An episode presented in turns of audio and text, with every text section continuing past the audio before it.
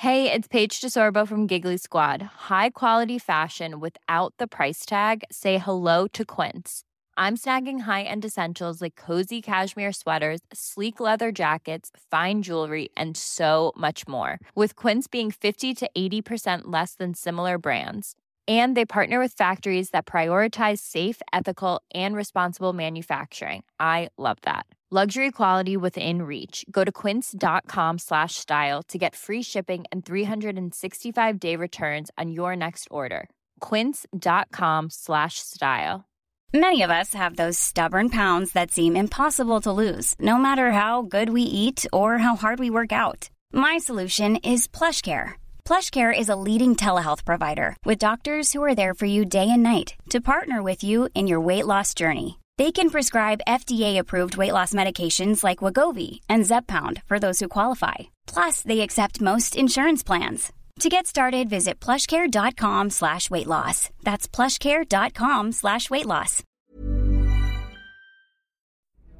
Herzlich willkommen bei Pool Artists.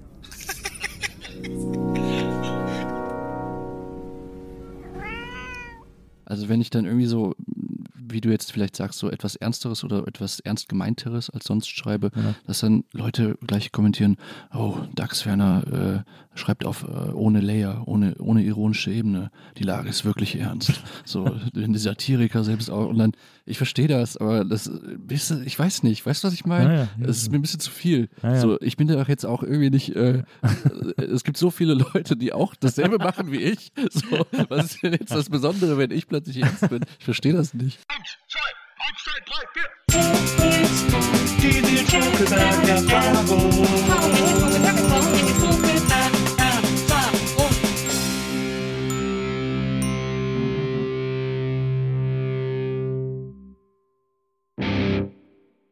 Hallo, liebe NBE-ZuhörerInnen. Herzlich willkommen zu einer neuen Folge der Nils Bokelberg-Erfahrung. Und mein heutiger Gast ist eine, ja, ich muss sagen, er ist eine lebende Legende. Äh, wer diesem Mann nicht auf Twitter folgt, der ist gar nicht auf Twitter. Ähm, wer seine Band nicht kennt, der kennt überhaupt keine deutschsprachige moderne Rockmusik. Ähm, und wer ihn, äh, wer noch nie von ihm gehört hat, der wird ihn hoffentlich heute kennenlernen, äh, denn ich äh, verspreche euch, es lohnt sich sehr. Bei mir ist der wunderbare Dax Werner. Hallo Nils. Hallo Dax. Vielen herzlichen Dank für die Einladung. Ich freue mich wirklich sehr. Ich freue mich auch total, dass du da bist. Jetzt ist es so, ich habe ja, ich mache mir immer so ein bisschen so einen Sport daraus, äh, bei meinen Gästen irgendwie so zu recherchieren und äh, viel Zeit im Internet zu verbringen und irgendwie auch alte Interviews mit denen zu finden, damit ich irgendwie äh, mit denen über solche Sachen, weil ich finde es eigentlich so witzig, wenn ich irgendwo eingeladen würde, wo sich jemand so auf mich vorbereitet, ähm, dann hätte ich da so einen Spaß dran, weil wenn man viele Interviews gibt, erzählt man halt auch wahnsinnig viel Scheiß. Und am meisten Spaß macht es nochmal damit konfrontiert zu werden, was man vor fünf Jahren für einen absoluten Stuss erzählt hat. Ja. Oder vor zehn oder vor 15 oder so. Jetzt ist das äh, bei dir so, dass man fast nichts googeln kann von dir. Du bist tatsächlich als Kunstfigur Dax Werner so rar äh, im Internet gewesen oder hast oder hast zumindest so rar Interviews gegeben oder so, dass man da, äh, dass es da nicht so viel zu googeln gibt. Das heißt, dass ich heute sozusagen dir Löcher in den Bauch fragen muss, um, äh, um mehr über dich zu erfahren. Okay. Und wir uns so langsam an die Figur äh, oder den Menschen dahinter, Dax Werner, äh, annähern müssen. Sehr, sehr gerne. Ich bin bereit. sehr gut, sehr gut. Du, äh, fangen wir mal ganz basic an. Ja. Du äh, stammst aus Krefeld. Mm, ja, also schon. Doch. Und da geht's schon los. Da Ja, wird's schon kompliziert. Da Das ist schon wahnsinnig kompliziert. Aber bist du in Krefeld aufgewachsen? Weil überall heißt es, du wärst in Krefeld aufgewachsen. ja, das schon. Also nicht direkt in Krefeld. Ja. Äh, Krefeld hat ja noch so ein Umland. Äh, ich würde sagen, erweiterter Niederrhein. Das war mal hier äh, und mal dort, aber immer so Zentrum, Angelpunkt war irgendwie Krefeld. Und dann später auch der Ort, wo man dann ja, das erste Mal dann Party äh, äh, gemacht hat oder irgendwie äh, abends ausgegangen ist am Wochenende in Cinemax am Hauptbahnhof, McDonalds und so. Also das, das, ja, Krefeld ist schon so der Herkunftsort, genau. Ja. Ja. Ja, der Niederrhein, äh, das für die Leute, die diese Gegend nicht kennen, ist ja eigentlich sehr äh, schön. Man ist quasi auch in direkter angrenzender Nähe zu Holland. ja. Ähm, da hatte ich auch schon, ich hatte, interessanterweise hatte ich schon mehrere Gäste vom Niederrhein hier. Das ist irgendwie so eine, ähm, eine seltsame Kreativzelle irgendwie. Wahnsinnig viele Künstler. Johannes Oerding kommt auch vom Niederrhein. Ja, Äh, Kleve, so- glaube ich, ne? Wie bitte? Kleve? Nee, nicht aus, der kommt aus einem kleinen Kaff. ähm, in der Nähe von Kleve. Zuletzt auch Susi hier von äh, Klee, Ja. ähm, die kommt ja aus Sonsbeck. Mhm. Und das, und das Kaff, aus dem äh, die Oerdings kommen, ist in der Nähe von Sonsbeck. Und der Vater von Johannes Oerding ist da Arzt. Deswegen kennen den da alle. Ah. So ein Landarzt, so ein klassischer Landarzt. Ja, die äh, Carla Kaspari, äh, ich weiß nicht, ob du die kennst, Ja. die äh, hat auch neulich mal erzählt, äh, bei uns im, in der Screenshots Morning Show, sie hatte nämlich so, eine, so einen Poet in Residence auch am Niederrhein. Äh, und dann haben wir danach gesprochen und sie meinte auch, ja, das wird sehr hier auch aufgefallen. Also irgendwas ist da mit dem Niederrhein, was die Leute dann kompensieren müssen in, in der Medienbranche.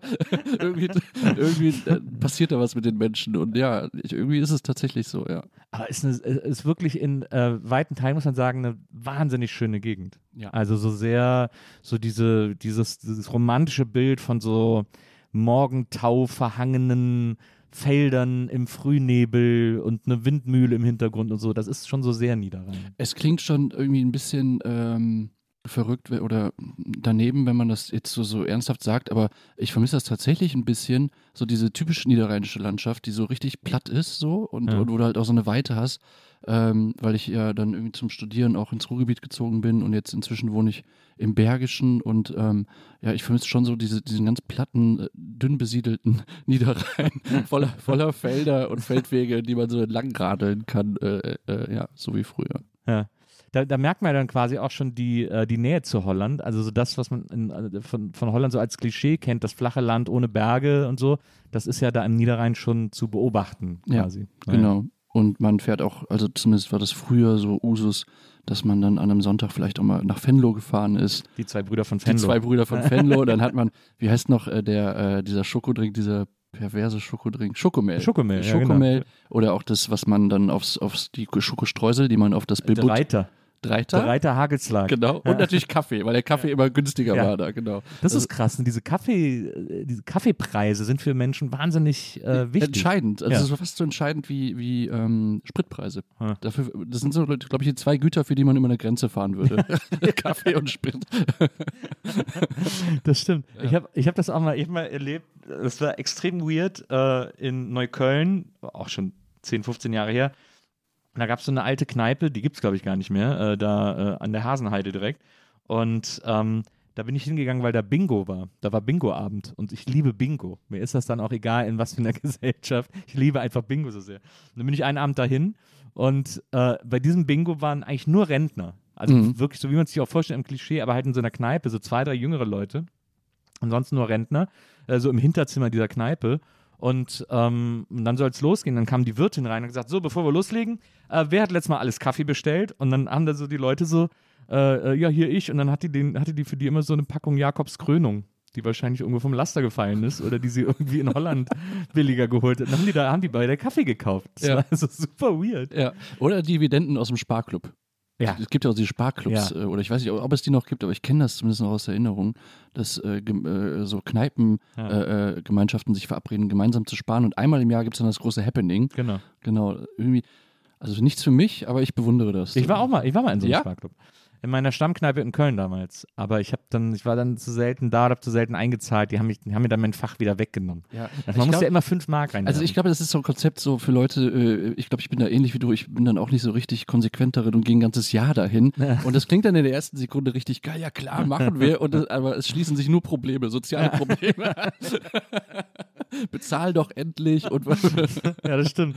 Aber das, ich glaube, mein Vater war auch mal, ich weiß nicht, ob der in so einem Sparklub war, ein, ein Freund von ihm, der hatte so eine Kneipe irgendwo, äh, ich glaube sogar auch im Bergischen. Äh, und, ähm, und da sind wir dann einmal zur Weihnachtsfeier hin. Äh, Und die, oft haben diese Sparclubs ja dann eine Weihnachtsfeier gemacht, wo dann Mhm. eine Tombola ist und dann eben so Preise verlost werden irgendwie. Äh, so alles mögliche, was sie dann halt von dem Sparclub kaufen und dann haben sie wahrscheinlich die Hälfte dann behalten und irgendwie so wird es ja dann äh, vermutlich Ja. funktionieren. genau. Und da haben wir auch, da waren wir auch bei der Tombola und da hätten wir fast, weiß ich noch, hat mich, da war, war ich irgendwie elf oder so und das hat mich so äh, fasziniert. Da hätten wir nämlich fast ein elektrisches Bratenmesser gewonnen.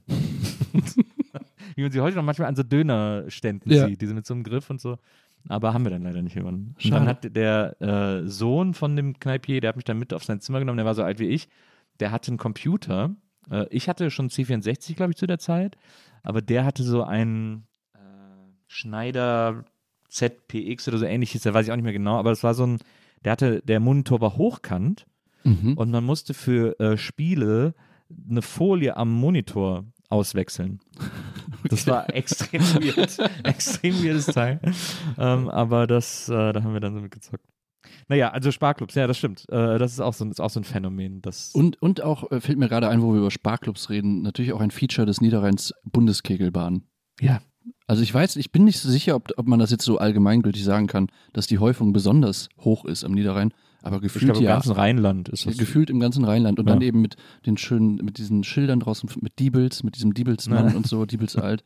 Das ist schon ziemlich Niederrhein für mich so. Ja. Aber hast du dich jemals, weil das habe ich mich ganz oft gefragt, gibt es jemand, der die abnimmt, damit das auch eine Bundeskegelbahn ist? wer macht das? wer, wer hat das gemacht? Äh, Oder kann man das einfach so Bundeskegelbahn nennen? Das Ja, hatte es ich gibt, immer also es gibt da mit Sicherheit auch so wie so ein Schachverband oder so ein DFB gibt es auch für, für Kegelbahn Ja. oder angeschlossen an diese ähm, Gastronomie, an diesen Gastronomie in der Hoge, nee, nicht Hogesa. Die, äh, wie heißt wie, wie ja, heißt, der, der, der Eurogeser äh, Verband, der die Kegelbahn genau, testet. die machen das. Äh, und, und dann, die Hoga heißt er, glaube ich. Ja. wow. Und äh, vielleicht machen die das, keine Ja, Ahnung. oder, man, oder das ist so eine Lizenz, die man so kauft. Ja, es muss locker auf den Millimeter genau sein, bevor du dich Bundeskegelbahn nennen darfst, oder?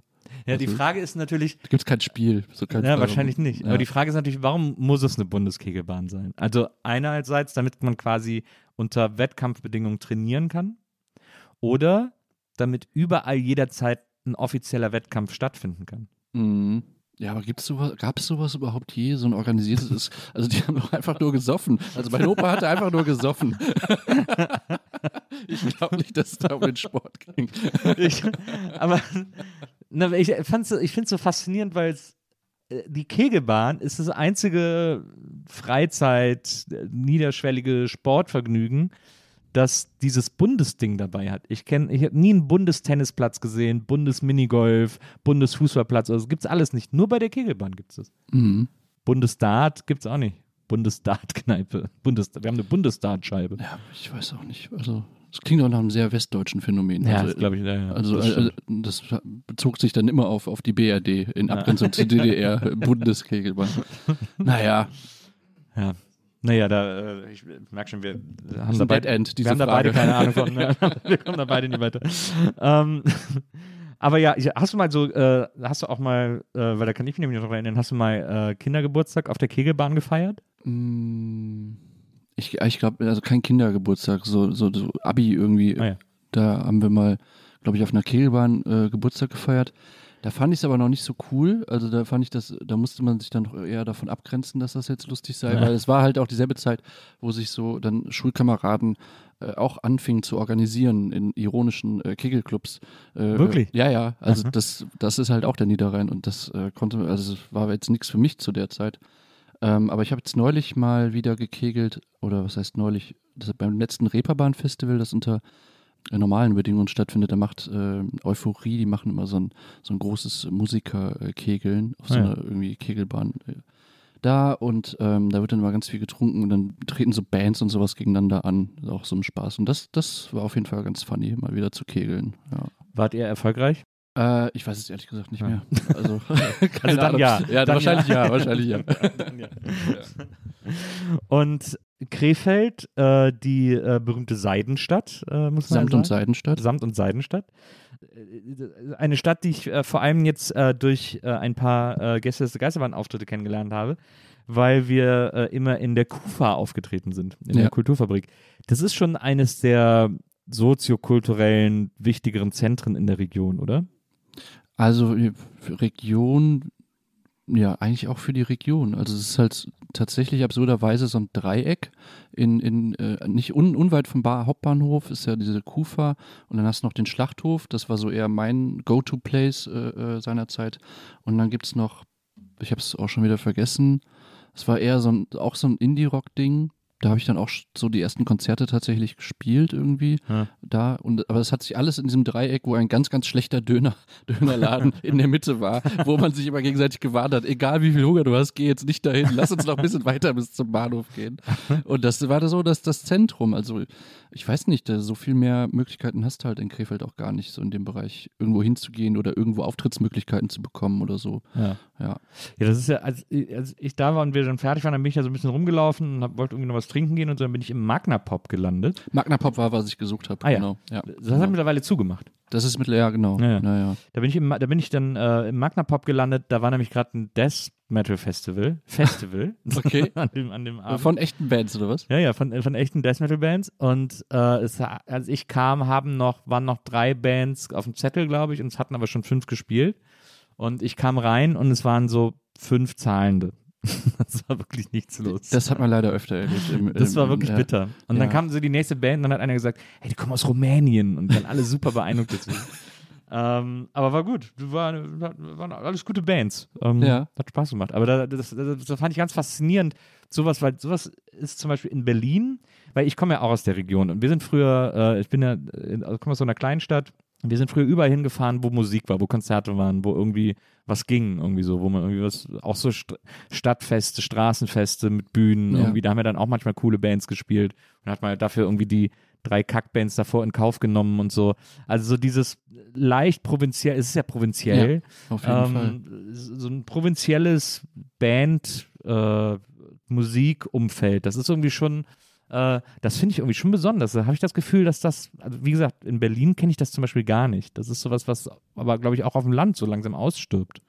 Das weiß ich gar nicht, ob das ausstirbt oder ob man das einfach nur nicht mehr so richtig mitbekommt. Also ich habe zumindest das Gefühl, ich bekomme nicht mehr so, natürlich nicht mehr so richtig mit, ob es da noch Bands gibt und, und so weiter.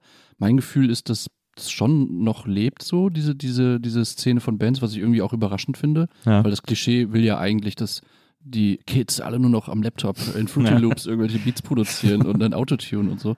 Aber das ist halt, glaube ich, auch nicht so, so, so, so ganz absolut so. Und ähm, nee, du hast, du hast schon recht. Also diese, diese Szene, die äh, da damals entstand, so wo man dann so 15, 16 war und die habe ich dann erst auch eigentlich nur so beobachtet habe und später dann irgendwie auch äh, so erste musikalische Live-Gehversuche gemacht habe, dass äh, die Leute trifft man oder trifft man dann immer noch, wenn man jetzt heute mal nach Krefeld fährt. Und viele sind auch noch dabei und das finde ich halt, auch wenn ich jetzt so vielleicht dann, dann künstlerisch vielleicht gar nicht ganz so viel damit anfangen kann, finde ich es halt echt beeindruckend, dass, dass die halt so Jahre und Jahre halt diesem, diesem Gedanken verhaftet bleiben, irgendwie auch so dieses Krefeld sich auf die Fahne zu schreiben. Ja. Also das war so ganz, ganz wichtig schon immer, dass man so für, für, für die MusikerInnen in, in Krefeld so, oder für, für einige zumindest, dass die halt so diesen, diesen Krefeld-Aspekt stärken, so wie das wahrscheinlich in vielen anderen Städten der Größe auch der Fall sein wird. Und wo, und ich glaube, so ein bisschen kam vielleicht auch, ich kann das jetzt nicht mehr ganz so, so, so rekonstruieren, aber das, dass man auch so bei den, bei, bei, äh, auf der Bühne ist noch Platz oder Bühne, so dieses Krefeld auch so stark macht und so diese, die, also genau diese Art von Szene, das hat schon, glaube ich, ein bisschen da sein, auch seinen Ursprung. Ja. Und es, es gibt ja auch, ich meine, es gibt ja auch so eine relativ lebendige Slam-Szene, habe ich immer das Gefühl, in Krefeld, so um äh, Johannes Fleur und so, äh, die irgendwie, also weil irgendwie, ich krieg zwischendurch immer mal wieder dann so riesen Slam-Events in Krefeld in die Timeline gespült, wo dann plötzlich alle sagen so, ja, geiler Auftritt heute in Krefeld. und man, man ist so, hä, was ist denn da los? Ist das, äh, hast du das auch beobachtet? Das, Äh, äh, ja, beobachtet, aber da war mir dann, also äh, das Slam ist halt nichts für mich. ja. Also da hab ich, das habe ich doch recht früh gemerkt, dass es jetzt nicht, nicht meine Welt ist. Aber ich finde es natürlich cool, dass, äh, dass das auch noch äh, betrieben wird, genau. Ja, äh, ich wollte noch sagen, bevor ich es vergesse, wenn du nochmal in Krefeld spielst, Ja. ähm, äh, auf jeden Fall der Blaue Engel ist dann der Go-To-Place nach dem, nach Ja, dem okay. Konzert. ja, aber wir spielen da ganz oft und also wir spielen auch immer gerne in der Und da Kufa, wart ihr noch nicht im, im Blauen Engel, das Nee. ist gar nicht so weit weg. Also es ist halt dann halt im Bahnhof. Aber es ist wirklich so das schönste, finde ich, schönste Kneipe in Krefeld und Ah ja. netteste Kneipe. Ja, sehr gut. Genau. Ist ja nichts mehr hin. Aber ich bin die letzten Mal immer nur im Magna Pop gelandet und dann und dann bin ich da gegenüber. Da ist noch so ein Club gewesen. Ich weiß nicht, ob es den noch gibt. Das war so ein Techno-Ding, oder? ja, das kann sein. also so Mikro rechts irgendwie. von der Kufa äh, ist so der Eingang, auch so ein Ja. Riesending. Da war gar nichts los. Ja. Und dann bin ich noch mal raus und dann ist da noch so eine Metal-Kneipe. Da bin ich dann auch noch drin gelandet. Ah, Das ist alles so beieinander, alles an einer die Straße. Die heißt irgendwie Odins Hammer oder so. Odins Hammer, ja, ja. Ja, irgendwie so, die, so ähnlich heißt Ja. die. Und da bin ich durch diese ganzen Läden gezogen, hab da überall. Äh, Ja. Das war ein sehr interessanter Was, Abend. was, war- was war da, was hast du da gelernt bei dieser, diesem Streifzug durch die Krefelder Party-Szene? Ja, was habe ich da gelernt? Äh, Das ist eine sehr, sehr gute Frage. Ähm, Ich habe auf dem Heimweg, äh, Herm hat mich dann nach Hause begleitet. Äh, Ich habe auf dem Heimweg die ganze Zeit ähm, äh, Dead or Alive von Bon Jovi gesungen, weil es mir anscheinend aus der Rockkneipe noch im Ohr äh, hing. Und äh, habe gelernt, was das für ein super Song ist. Nochmal neu gelernt. ne? Naja, cause I'm a cowboy on a steel horse I ride. Ist ja, ich meine, so eine Zeile, ne? Ja. Das, da leckt Man- man, leckt man sich doch alle Finger danach, die zu schreiben. Man, ja, man denkt sich, äh, das, das kann doch nicht sein Ernst sein, dass er das wirklich schreibt, aber das Entscheidende ist ja nicht der Satz, sondern dass man es durchzieht, Ja, oder? Ja. Also würde ich jetzt mal so sagen. Und das ja, verdient Respekt. absolut. Also Ja. rie- riesen Respekt an dieser Stelle an Bon Jovi. Ja, das, das hängt mir seitdem auch immer im Kopf. On a Steel House I Ride. Ich habe es dann irgendwann mal auf eine Playlist gepackt und bin mit äh, Maria, äh, sind wir irgendwie in Urlaub gefahren oder so, ein Wochenende im Auto. Und dann habe ich das angemacht und dann kam das Lied und hat sie gesagt, bist du bescheuert? und ich gesagt, was, hör doch mal, ist doch genial.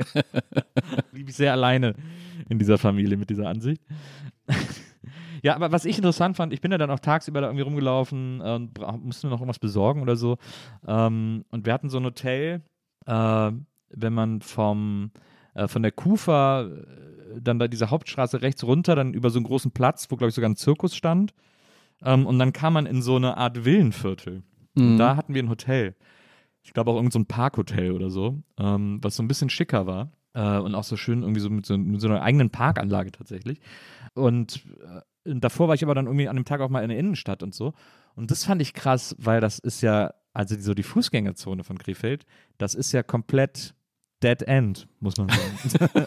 also ich weiß nicht, ob das, ob das nur ein komischer Tag war, aber ich habe wirklich gedacht, wow, das ist ja, die ist ja tot, diese, diese Fußgängerzone, diese Innenstadt. Sie, sie hat, glaube ich, bessere Tage gesehen. Das kann man, glaube ich, so sagen. Aber ich meine, ich bin jetzt auch nicht mehr auf dem alleraktuellsten Stand, weil Ja. ich jetzt auch länger nicht mehr wirklich so äh, an einem normalen Werktag mir die, die Fußgängerzone gegeben habe. Aber es stimmt total, weil es macht mich, klingt jetzt vielleicht auch ein bisschen kitschig, aber es ist ernst gemeint, also es macht mich halt auch manchmal ein bisschen wehmütig, weil ich dann so dran denke, wie ich äh, als kleines Kind durch diese, genau diese Fußgängerzone irgendwie äh, meine Oma zu den Spielzeugläden ge Ja. gezogen habe und äh, sie überredet habe, dass sie mir noch eine Turtle, Ninja Turtles Figur kauft. So. und das ist halt so die Erinnerung. Und ich finde, man sieht das halt bei, bei Krefeld, das fiel mir schon früh auf, so dieser leichte, sanfte Verfall Ja. dieser Stadt, äh, den, oder auch jeder Stadt, den erkennst du, glaube ich, ganz gut daran, dass äh, diese Leuchtbuchstaben über der Sparkasse und Cinemax, wenn da plötzlich so ein Buchstabe oder zwei nicht mehr funktionieren, aber es wird nicht ausgetauscht über Jahre, es wird über Jahre nicht repariert, dann stimmt was nicht. so. Und das war auch meine Beobachtung mit Krefeld so langsam. Und ich glaube, so der, der, das, so dass das Kapitel Krefeld so zugeschlagen worden ist, war, wo sie wirklich den McDonalds ähm, am Hambaudorf zugemacht haben. Und ich weiß gar nicht, ob da schon ein neuer äh, Laden drin reingegangen ist. ja nicht. Ähm, aber das war so der, der erste McDonalds, in den ich auch mit meiner Oma äh, und mit meinem Bruder reingegangen bin.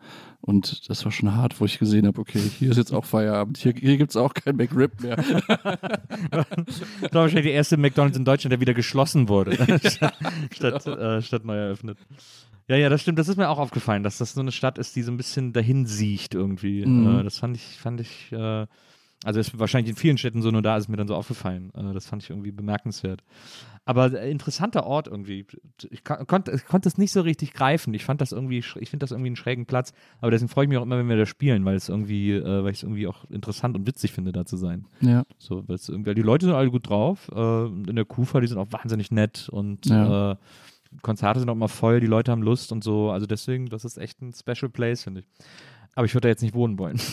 Ja, die Kufa, die hat, ich äh, verfolge die Kufa äh, noch auf Facebook und die haben natürlich jetzt auch strugglen wie alle anderen und die hatten aber so eine coole, coole Grafik oder so eine, so ein Info mal, die mich dann nachhaltig beeindruckt hat. Die haben äh, nämlich die Info rausgegeben, wie viel Bier sie in, in 2020 ausgeschüttet haben. Und das war so ungefähr sowas an, an einem größeren Geburtstagswochenende irgendwie, irgendwie rausgeht. Also ich glaube so über 90 Prozent oder 95 Prozent weniger als in einem normalen Jahr. Ja, krass. Und da gab es dann auch so, so Solidaritätsaktionen, wo du dann halt zu Hause Bier getrunken hast und gleichzeitig hast du halt dann Geld an die Kufa gespendet Ja. oder so.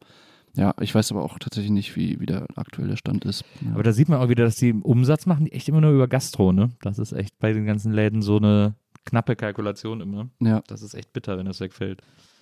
dann, äh, gut, dann warst du aber in Krefeld, aber in Krefeld hast du noch die Band gegründet, als du da warst, oder hast du die dann, warst du da schon gar nicht mehr in Krefeld? Nee, da war ich schon nicht mehr in Krefeld. Aber du warst schon lange nicht mehr da. Ja, genau. Na, verstehe. Bist du denn dann äh, in, die, in die Welt rausgezogen, um, äh, ja, weiß nicht, hast du studiert? Hast du mal angefangen zu studieren? Wolltest du mal studieren? Nee, ich habe auch, hab auch äh, studiert so. tatsächlich, ja. Germanistik und Geschichte. Oh. Ja, aber nicht zu Ende geführt. Warum äh, Germanistik und Geschichte? Äh, ja, das ist eine gute Frage. Also ich hätte, ähm, also Germanistik glaube ich einfach, weil das ist so die Standardantwort, weil es, glaube ich, die, äh, so die Neigung war dann schnell erkennbar irgendwie in, in der Schule. Das, und auch so die, ähm, die Inkompetenz vielleicht auch in den anderen Fächern so. ich hatte, glaube ich, noch Informatik im, im, als viertes im, im Abi, da bin ich auch eher so, da hatte ich viel Glück mit der Aufgabe, sonst wäre es auch, wäre es auch so am Ende keine gute Idee gewesen, Informatik ranzunehmen. Und ja, das, also Germanistik war für mich klar und Geschichte, weiß ich, ich, ich glaube, ich fand es irgendwie äh, einerseits, weil äh, ich irgendwie einen Lehrer hatte, der mich äh, beeindruckt hatte, der hatte so eine, der hatte so eine merkwürdige Harald Schmidt-Art, die ich, also so irgendwie so einen merkwürdigen Humor, den ich aber irgendwie dann damals zumindest faszinierend fand. Jetzt heute, also weiß ich nicht, hat sich vielleicht noch ein bisschen geändert, aber so, ich glaube, das war so, dachte ich, ja, das mache ich auch so, weil da kam ich auch ganz gut mit, mit dem Stoff. Ja. Und dann, dann fangen wir das mal an. So. Und, Und, und aber eigentlich, und das, das ist halt irgendwie auch ganz, also ich glaube, dass äh, äh, eigentlich äh, ich wollte äh, ähm, schreiben, also richtiges Schreiben Ja. so, so machen, habe mich aber nicht getraut. So. Also ich dachte, ich bin nicht gut genug. Und Ja. jetzt muss ich, äh, ich mache äh, so dann das und dann werde ich vielleicht doch noch Lehrer oder ich gehe in die Wissenschaft oder gucken wir mal. Oder dann irgendwie so war, glaube ich, Wirklich? die. Ja, ja. Aber das, also, du- also, du hast quasi die ganze, die ganze Zeit versucht, sich um das, was du eigentlich machen willst, so ein bisschen drumrum Ja, zu ja. lavieren irgendwie. ja, glaub schon. ist ja interessant. Weil du, aber weil du Angst hattest, dass du davon nicht leben kannst oder also so. Nee, das gar nicht mal, aber so, äh, so ein bisschen, ja, einfach Unsicherheit, ob, ob ich das wirklich packen würde, so, weil ich hatte mich natürlich da, die Idee wurde noch so ein bisschen konkreter während des äh, Studiums, so, wo ich mich dann auch so mit diesen Schreibschulen so ein bisschen beschäftigt habe und mit Ja. den Leuten, die da vielleicht auch absolviert haben und irgendwie die, ihre ersten Publikationen hatten und so weiter und so fort. Und dann, ich fand die dann irgendwie so alle, die waren so, so gescheit und schlau und, und so. Und das war jetzt gar nicht so die Art, so wie, ich hatte auch schon, glaube ich, eine andere Perspektive so auf, auf das und habe auch gar nicht so viel gelesen wie die. Und dann dachte ich, ja, also da, da kommst du, glaube ich, nicht mit. So, und die sind wahrscheinlich auch viel fleißiger als du selber. So. ne? Aber was hat denn dann den Ausschlag gegeben, dass du dich dann doch getraut hast, zu, das zu versuchen oder da irgendwie anzufangen? Hm, Meinst du jetzt also äh, Twitter oder Band oder, oder was Ne, meinst du? zu, zu schreiben, ist das, kam das über Twitter, dass du angefangen hast zu schreiben? Ja, oder? tatsächlich. Also genau, ich hatte, ähm, als das so anfing mit Twitter, so vor, wann war es, 2017? Genau, Januar 2017 habe ich mich angemeldet und dann, keine Ahnung, so in dem Jahr kam dann so ähm, von der Titanic äh, die Anfrage, ob ich nicht Bock hätte, äh, was zu, also so eine monatliche Kolumne im Heft zu machen. So, das war das erste, wo ich dann also eine Plattform hatte, wo ich halt schreiben konnte. Aber das kam als quasi als Reaktion auf deinen Twitter-Account. Ja, doch schon, ja, genau. Ja. Aber dann ging es ja voll schnell, also wenn das, wenn das schon direkt dann kam. Äh, ja, das, also tatsächlich ging es relativ Ja. schnell. Na, äh, in 2017, genau, ja. ja. Ja, also ich meine, da, vor allem dafür, dass du dich nicht getraut hast, ist ja dann ein krasses Feedback dann schon, wenn du da einfach anfängst zu twittern und dann äh, eine der äh, größten Reaktionen darauf ist, dass irgendwie so die einzig ernstzunehmende Satirezeitschrift in Deutschland irgendwie will, dass du für sie äh, Texte schreibst. Ja, also das war natürlich, äh, da habe ich mich mega drüber gefreut und hätte das auch nicht erwartet, dass das, also dass das überhaupt passiert, weil, also ich habe mich jetzt die letzten Jahre jetzt auch nicht besonders viel mit der Titanic beschäftigt, aber natürlich hat man sie wahrgenommen und, und hin und wieder auch gelesen Ja. und zumindest hatte ich ein äh, relativ konkretes Gefühl dafür, ähm, ja, wer da so arbeitet und, und ähm, ja, worum es denen geht. Und da, also dieser Idee fühlte ich mich dann auch schon irgendwie nahe, aber ohne dass es jetzt irgendwie ja, inspiriert hätte oder der Beweggrund gewesen wäre, auch sowas wie Satire oder sowas zu probieren, sondern Ja. der, der ausschlaggebende Grund, auf Twitter äh, überhaupt zu gehen, war eigentlich ein anderer, weil ich nämlich zu der Zeit, ähm, ich muss mal gerade kurz überlegen, also ich, ich hatte mich irgendwie so mit, mit äh, so Business-Heinis im Internet beschäftigt. Und ich fand das irgendwie total faszinierend, was die da veranstalten. Also, ob das jetzt Dirk Kräuter ist, das war noch so die Anfangszeit, wo der halt viel, dann plötzlich viel im Internet gemacht hat.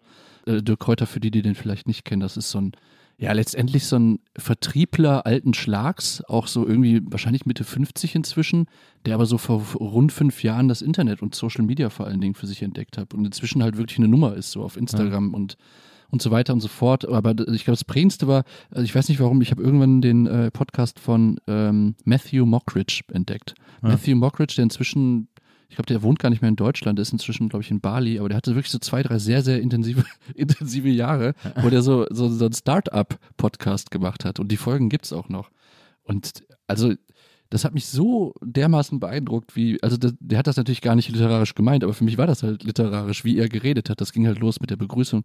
Hey Amigo, äh, hey Amigos, äh, ich bin's, euer, euer Luke, äh, nee, nicht Luke, Matthew und äh, heute ein paar geile Learnings, wir deep diven mal und so weiter und so fort. Es war nur, nur so ein Kauderwelsch, aber seiner Zeit voraus, meiner Meinung nach. Und das hat mich halt wirklich irritiert und ich dachte, das ist eigentlich, das, Twitter ist die richtige Plattform dafür, weil ich wusste nicht viel von Twitter, aber ich habe so Kurt Brödel schon so mitbekommen, dass, dass der da irgendwie auch so Sachen probiert, die ich total beeindruckend fand.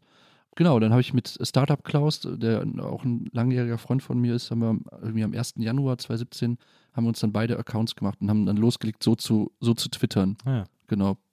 Und so ging es los. Und wolltet dann quasi die ganze Zeit dieses, dieses Startup, diesen Startup-Jargon irgendwie reproduzieren, sozusagen. Ja, es war so ein bisschen so, äh, genau, aber jetzt auch nicht einfach nur, weil es Spaß macht. Natürlich macht es extrem Spaß, aber auch weil, weil ich irgendwie auch ein Problem damit hatte, weil ich so irgendwie gedacht habe, weil ich, glaube ich, zu der Zeit oder kurz vorher noch im Callcenter gearbeitet habe und irgendwie hatten, hatte diese Welt dieser Business-Podcasts und, und der Menschen, die so im, Pod, äh, im Callcenter so darauf aufpassen, dass du auch ja genug Abschlüsse machst und so weiter, die hatten schon irgendwie was mit, mit, miteinander zu tun. Ja. Äh, und äh, mein Freund, der arbeitete äh, irgendwie in einer, in einer Agentur, wo der aber auch nicht so richtig glücklich war, glaube ich. Und da, da hatte sie, wir redeten einfach so privat total viel über, Ja. über diese Welt. So, und das musste dann irgendwie raus. Und deswegen haben wir angefangen, halt das auf Twitter äh, zu, zu machen und haben dann wirklich ein halbes Jahr, glaube ich, auch nur so eine Art Content gemacht. So, so sehr, sehr ironisch und sehr, sehr satirisch über diese Welt getwittert. Und irgendwann hatten wir dann, glaube ich, aber auch alles geschrieben, was, was dazu zu, schrie- zu schreiben ist, genau. Verstehe, sozusagen äh, Twitter als, als Coping-Mechanismus. Ja, auf jeden Fall. Wie lange hast du im Callcenter gearbeitet? Ich glaube, am Ende wirklich so fast ein Jahr. Boah, krass. Das ist Ja. lang, ne? Für. Callcenter-Arbeit ist das echt, macht, das macht einen doch wahrscheinlich komplett gaga. Hast du es auch Äh, mal so, hattest du immer so einen Gesprächsleitfaden, an den du dich halten musst? Die, also ja, äh, jetzt für das eigentliche Verkaufsgespräch gab es halt schon so ein paar Punkte. Ja. Ähm, ähm, ich kann mich gar nicht mehr richtig erinnern, aber ein, ein Punkt, der mir immer im Gedächtnis bleibt, ist, ist die Einwandbehandlung. Also das ist, Einwandbehandlung ist eigentlich der Kernbegriff dieser Telefonate. Das ist das, was einen als Angerufenen, wenn du selber angerufen wirst, das, das nervt am allermeisten, dass du keinen Ausweg hast und selbst wenn du Nein sagst, dass die Leute halt so, so penetrant bleiben. Und, Ja. und, und das ist aber genau deswegen, weil sie in den Schulungen gesagt bekommen, ja, wenn er Nein sagt, dann fragst du mal, warum denn nicht? Und, und du gehst auf die Punkte ein, die er, die er dir bietet und so weiter und bleib dran. Und ähm, genau, das war, das war so ein zentraler Punkt im, im Leitfaden. Der wurde aber dann ähm, ja nicht so konsequent von mir be befolgt. Eigentlich nur, ich meine, das ist ja auch so noch so ein perfider Aspekt von Callcentern. Ich weiß nicht, wie das heute ist, aber damals ähm, haben sich die ähm, Key Account Manager und so und die, die Aufseher, die haben sich teilweise auch noch silent dann in die Gespräche reingeschaltet und Ah, haben halt damals so gehört, ob du auch so das Gelernte anwendest. Äh, also das war halt so, und dann aber noch bist du dann als Callcenter nicht nur in der Situation, dass dir da irgendwer zuhört oder nicht, du weißt es nicht, sondern auch noch irgendwie so einen Quatsch verkaufen musst. Ja. So an Leute, die aber gekündigt haben, weil die keine Netzabdeckung in Mecklenburg-Vorpommern haben so, und sich eigentlich nur deswegen beschweren. So. Und das ist eine völlig verfahrene Situation, in der, aus der es keinen Ausweg gibt. So.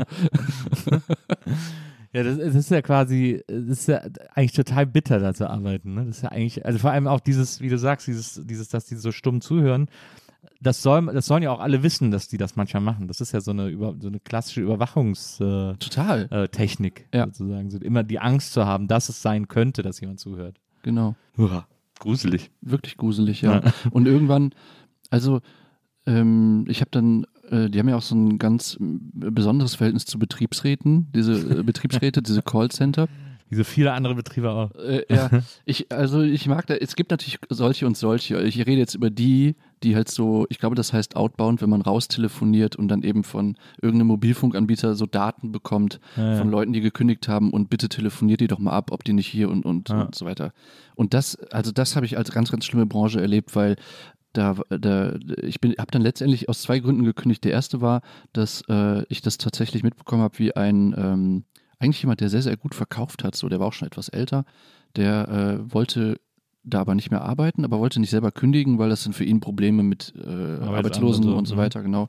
Und er hat dann äh, angefangen, mich anzusprechen, aber auch andere, hey Leute, wir müssen einen Betriebsrat gründen. Wir müssen einen Betriebsrat gründen. Und hat das aber wirklich so penetrant im Raucherraum, so, äh, wo du schon gemerkt hast, irgendwas stimmt da nicht. Ja. Und es war natürlich so, dass er dann drei Tage später sofort entlassen worden ist, Ja. obwohl er einer der, der, der Top-Seller war. Ja. Aber das, das wollten sie auf gar keinen Fall, äh, äh, da so einen Betriebsrat äh, entstehen lassen. Und haben dann noch, besonders perfide, äh, so eine Teamsitzung einberufen, wo sie halt ihn als den, äh, den Nestbeschmutzer hingestellt haben und gesagt, also wenn hier so Betriebsräte, am Ende schaden die euch allen so, weil das, die gehen dann auch auf Tagungen, das kostet uns Geld, dann können wir weniger Leute einstellen. So, und äh, Oh das Mann, Traurige ist, das glauben halt ganz, ganz viele dann auch noch. Sie reflektieren das nicht.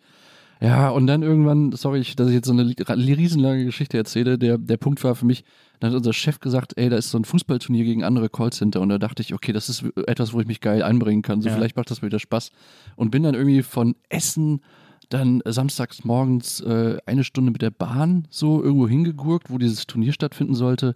Und dann stellte sich vor Ort raus, dass er das aber nicht richtig abgeklärt hatte und dass ich eigentlich umsonst jetzt dahin gefahren bin. Und da fühlte ich mich aber so verarscht und Ja. so wenig wertgeschätzt, dass ich dann sofort nach Hause gefahren bin und habe mich sofort bei zehn anderen Sachen beworben. So. Ja. Und es hat dann auch sofort geklappt. Ja, verstehe. Also ich habe da so ein bisschen aus Faulheit drin gegangen, aber das war so ein Punkt, wo ich gedacht habe, nee, also so, so lasse ich nicht mit mir umgehen. Ja, eine, eine, äh, eine bittere Welt. Ähm, aber ich, äh, was ich ja zum Beispiel mega, äh, also ich verstehe schon dieses Faszinosum dann von diesen Startup-Typen. Was ich ja zum Beispiel faszinierend finde, ist, wenn man auf Instagram dem Business Line folgt.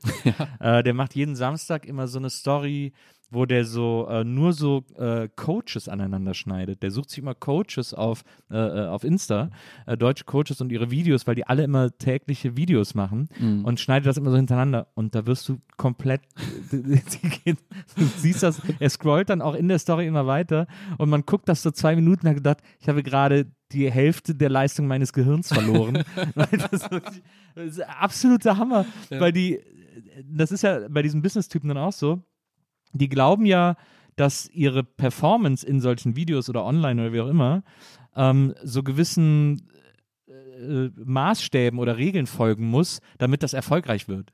Äh, die glauben ja dann so, ja, ich brauche eine gute Catchphrase, äh, mit der ich irgendwie die Leute begrüße und ich brauche ein gutes, ich muss auf jeden Fall das dreimal sagen und ich muss auf jeden Fall uplifting wirken und so. Das finde ich, äh, das ist so krass, wie die das alle so reißbrettartig machen. Ja. Das finde ich wahnsinnig beeindruckend. Ja. Und wie, also das, ich würde das gar nicht aushalten, sowas zu produzieren. Also in, in dem ernsten Frame. So Ja. da könnte ich das überhaupt gar nicht. Und das, wie du schon sagst, also diese uplifting Music, so die klingt so richtig nach YouTube Audiobibliothek, so motivational, uplifting. So klingt das halt, ne? Und das ist alles so Lehrsätze, die die sagen.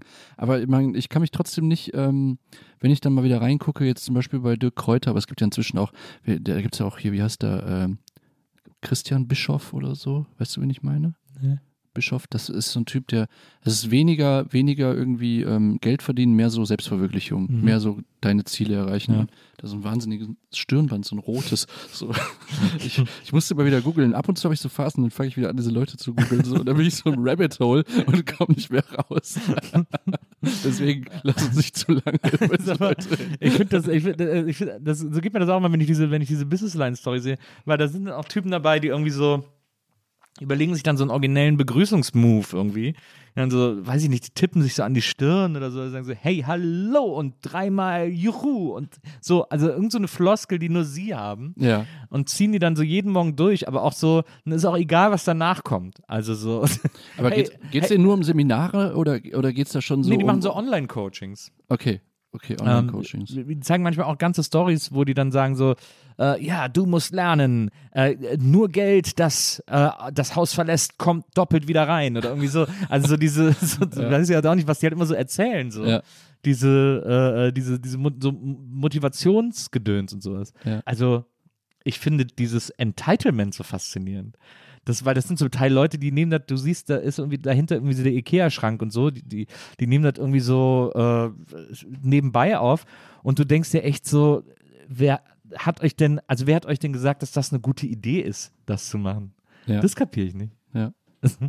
Ist auch so ein bisschen so, dass die, das ist ja wahrscheinlich noch so, sie sehen das dann so on und denken, oh, das kann ich auch, das mache ich auch mal. Da kann man Geld mit verdienen. Ja, die brauchen ja auch nur ein Handy dafür und dann geht's Ja. los. Ja. Die, ich glaube, ich glaub, die hoffen auch immer, dass sie dann so Seminare geben. Ich, also, irgendwie müssen ja das Gefühl haben, damit könnte ich Geld verdienen. Oft schließen sich ja an diese kostenlosen Coachings oder Seminare dann irgendwelche kostenpflichtigen an. Ja. Also das ist zumindest so das Modell, das ich kenne.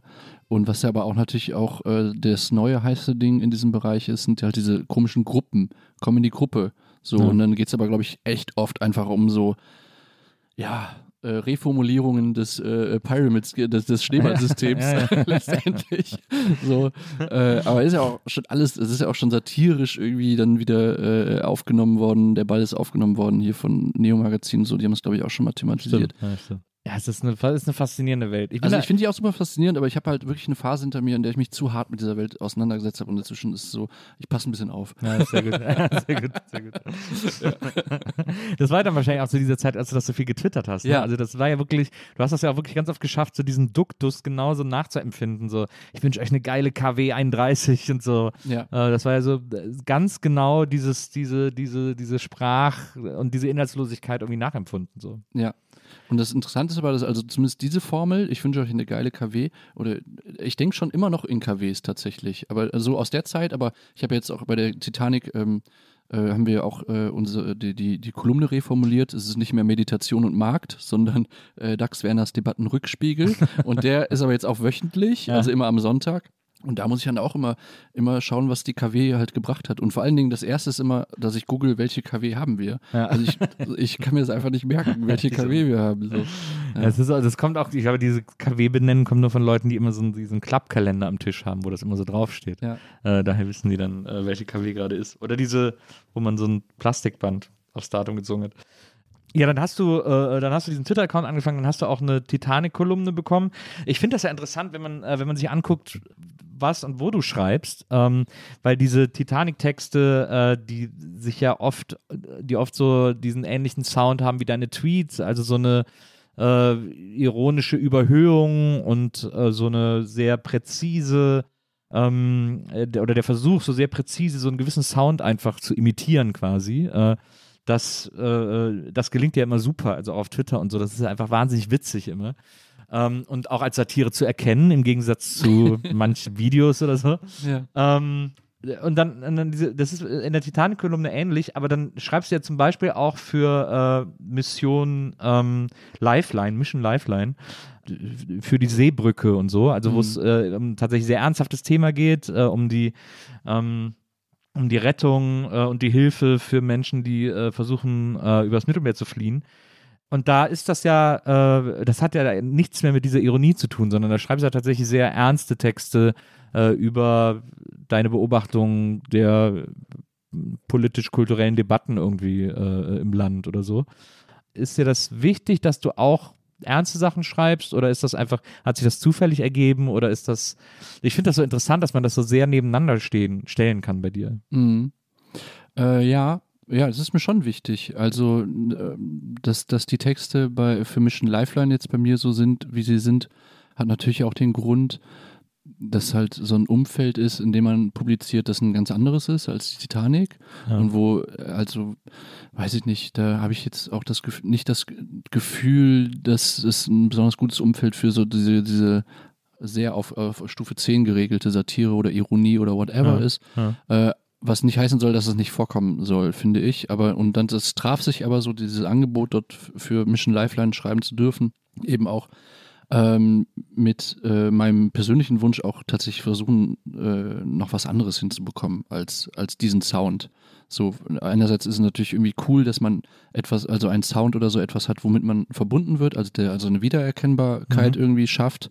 Auf der anderen Seite will ich das jetzt aber auch nicht immer für immer machen. Also so einen Sound irgendwie schreiben, sondern ich will ja schon gucken, was, was noch möglich sein könnte. Aber das ist tatsächlich gar nicht so einfach. Also, weil das auf mich selber auch dann hin und wieder befremdlich wirkt. Also dieses Nebeneinander von, ja, auch fast schon so angefasst, angefasst sein in so einem Ja. Text, so, weil es aber auch nicht anders geht, weil einen das ja wirklich irgendwie mitnimmt, wenn man sich mit, mit äh, dieser fast vergessenen Krise auf dem Mittelmeer inzwischen äh, wieder äh, beschäftigt. Ähm, und ich ja auch so ab und zu auch Kontakt habe jetzt zu den Leuten von Mission Lifeline. Und ähm, ja, das ist irgendwie, irgendwie ist das schwierig, da so eine, so eine Mitte zu finden, finde ich. Aber ich finde eigentlich, und unterm Strich finde ich es total gut, dass das so die beiden Sachen sind, wo ich Kolumnen habe, so, weil das ständig in so einem, für mich zumindest in so einem Spannungsverhältnis steht. So. Mhm. Was ich aber total gut aushalten kann auch. Ja.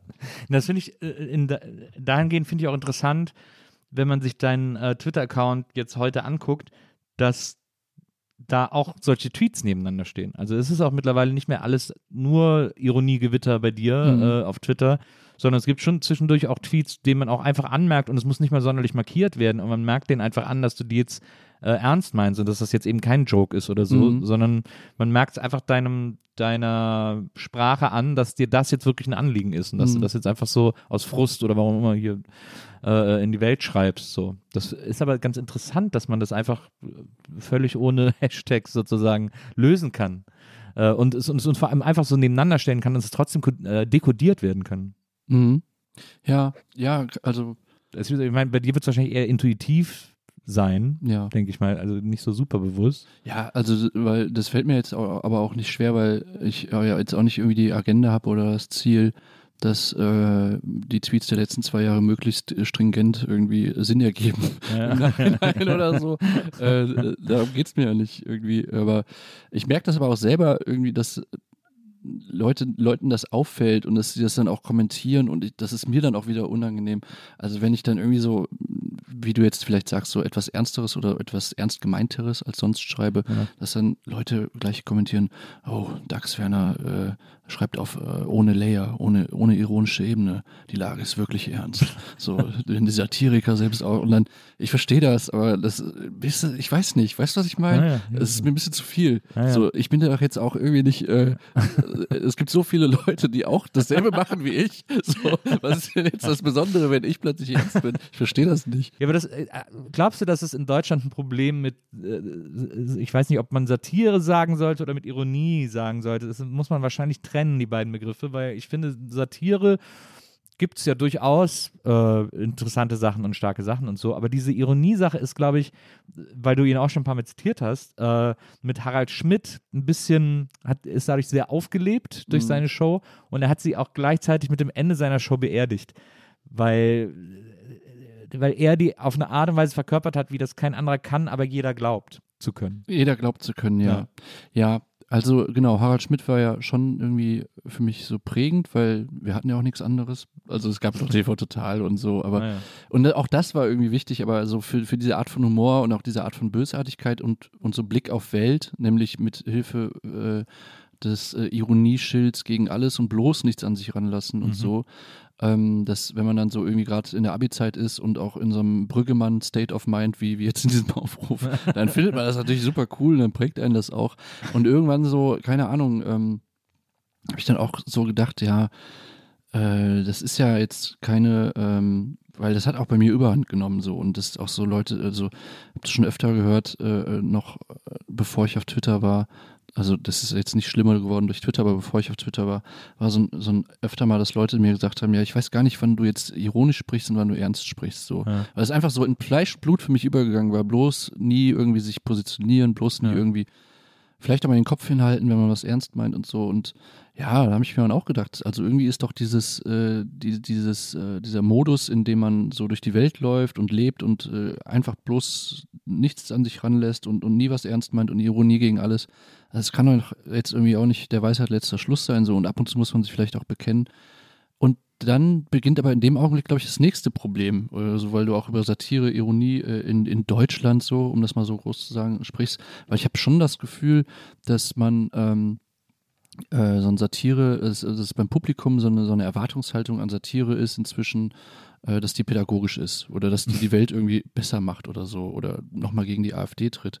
Und ich weiß gar nicht, ob die das unbedingt sein muss oder ob das nicht eher so auch eine Entwicklung der letzten Jahre ist, also weil man dann so begeistert war von irgendwelchen äh, englischen oder amerikanischen Formaten, die das halt toll hinbekommen haben, äh, so Satire und, und Journalismus und Haltung irgendwie miteinander zu verbinden und, das, und dann eben entsprechende Formate auch in Deutschland hatte, die das toll machen, keine Frage. Aber so ein bisschen ist so, äh, äh, ist das die Erwartungshaltung finde ich dann auch ein bisschen zu extrem, dass das immer sein muss, dass es Ja. immer auch für was gut sein muss am Ende. Ja. So. Aber ist das nicht auch vielleicht einfach, krass so gelernt, weil ähm, gerade so wir äh, Bildungsbürgertum äh, Jugendlichen äh, quasi in Haushalten aufgewachsen sind, wo es quasi, also wo es ja eigentlich gar, gar keine Comedy gab, sondern also ich bin aufgewachsen und das klar, dann kam irgendwie Helge Schneider und war für mich ganz toll, aber meine Eltern haben eigentlich nur Kabarett konsumiert. Die haben äh, Pispers, äh, wie sie alle heißen, Mhm. äh, haben die irgendwie geguckt und gefeiert. Übrigens auch äh, den großen Held äh, vom Niederrhein, Hans-Dieter Hüsch, Mhm. ähm, den ich auch jetzt erst so langsam kapiere. Ich habe den damals als Jugendlicher, hä, der liest doch einfach nur langweilige Stories vor und so. Jetzt mittlerweile habe ich da viel mehr einen, äh, einen Zugang zu. Aber früher war halt Humor im Fernsehen, wenn man nicht irgendwie komplett äh, blöd sein wollte oder so, war Ja. dann eben äh, Kabarett. Und Kabarett ist ja in Deutschland eigentlich fast immer politisch. Äh, ja, das stimmt schon. Also ich äh, komme jetzt nicht aus einem Haushalt, wo äh, irgendwie so äh, Kabarett eine besonders große Rolle oder so gespielt hätte. Ich bin gerade, während du gefragt hast, nochmal so durchgegangen, naja, was haben denn meine Eltern eigentlich für, für Comedy irgendwie äh, gut gefunden oder so. Ich glaube, so RTL Samstagnacht fanden die gut, so, Ja. so, so Sachen und dann vielleicht auch TV Total. Aber ich kann mich auch noch erinnern, dass ich den irgendwann auch mit Helge Schneider um die Ecke kam. Und das war dann auch zu extrem so, äh, glaube Ja. ich. Das fanden die dann irgendwie auch nicht so gut. Ähm, und äh, ja, genau, und so dieses Ganze, was so Kabarett ist, das musste ich mir, oder was, das klingt jetzt auch irgendwie hochgegriffen, also ich habe mir das jetzt nicht nachträglich erarbeitet, aber ich habe mich so ein bisschen mit, mit Pispers beschäftigt, auch aus Meme-Gründen. aber, aber ich finde das schon, also der steht ja schon stellvertretend für so eine Art von äh, Absolut, ja, glaub ich, ja. äh, Genau, äh, Kabarett. Ja, vielleicht, ja. Aber genau. Ich finde das so interessant, weil das ist tatsächlich etwas, wenn ich mir so äh, junge Kabarettisten angucke, ähm, äh, oder so eine Generation nach eben Pispas, Schramm, wie sie alle heißen. Ähm, äh, ich glaube, Pispas, Schramm, Räter ist so der Dreiklang. Ähm, und aber was so danach kommt, ist dann so ein äh, äh, Florian Schröder, ähm, so, das ist so dann so eine nächste Generation Kabarett. Und da, äh, oder auch so ein Sebastian Puffpaff oder so, und da merkt man schon, dass da eher so eine so ein Übergang von Kabarett und Comedy ist. Das geht so ein bisschen ineinander über. Das ist jetzt nicht mehr immer nur der lehrreiche Gag oder der, äh, der politische Gag oder so Mhm. oder die, die, äh, eine, eine Anklage der soziokulturellen Umstände oder so, sondern da kann es dann auch einfach mal ein blöder Witz sein oder so. Und das finde ich schon interessant, dass diese, ich habe das Gefühl habe, dass wir jetzt in einer Welt operieren, äh, in der äh, politisches Kabarett eher nur noch für Boomer ist und Boomer-Generations-Interesse äh, Interesse und ähm, junge Leute eher sozusagen, denen das wichtig ist, dass es eben auch so einen gewissen Comedy-Anteil gibt, damit sie das überhaupt interessiert. Mhm. Und aber Böhmermann zum Beispiel ja mit dem neuen äh, Magazin Royal sich super politisch, po- also es ist ja eigentlich ist es ja eine, Nach eine so ein Nachrichtenjournal Ja. im weitesten Sinne. Ja, ich finde, also, genau, ich kann das schlecht bewerten äh, beim ZDF-Magazin, aber mein Eindruck ist, der, ist das auch. Also, dass das irgendwie super klappt. Ja. Und dann muss ich aber auch einrechnen, dass ich irgendwie auch so einen ähm, komischen Metablick darauf habe, weil ich auch schon so einpreise, ja klar, also ein bisschen Zugeständnis an den Sendeplatz und so muss man vielleicht dann auch machen, Ja. aber ich hätte eigentlich erwartet, dass man mehr Zugeständnisse machen muss und so finde ich es halt sehr, sehr rund gerade, wie, wie es funktioniert tatsächlich. Und auch die, die Folgen gefallen mir, mir äh, sehr, sehr gut. Also Platz für Hartz IV und davor die Woche ging es um, um die Sandmafia. Ja. Ähm, und kurz, eigentlich gefällt mir diese Länge auch eigentlich inzwischen besser als, Ja. als, als früher. ähm, ja, ich finde, ich habe heute Morgen noch gedacht, irgendwie, eigentlich ist es doch gerade auch eine ganz gute Zeit wieder für Late Night so. Also wir haben auf jeden Fall so ein gewisses Angebot an, an ähm, unterschiedlichen Formaten, die man dann je nach Geschmack, oder? Also Ja, Ich finde, ich finde auch, ich finde, ich finde, äh, also das Magazin Royal jetzt finde ich äh, ist besser als jemals zuvor. Ich finde, Mhm. diese Talks, die er damals noch hatte, die haben ja offensichtlich eh nie so richtig Spaß gemacht, ähnlich wie bei Schmidt auch damals, Mhm. äh, wo man gedacht hat, okay, das, das muss jetzt sein, weil es zum Format gehört, aber so richtig quälen sich beide immer eher so dadurch. Mhm. Äh, und dass die jetzt einfach weg sind und er da äh, Storytellen kann, finde ich so sagenhaft gut. Ja. Ich liebe die Sendung total mittlerweile. Ja. Also echt richtig gut geworden.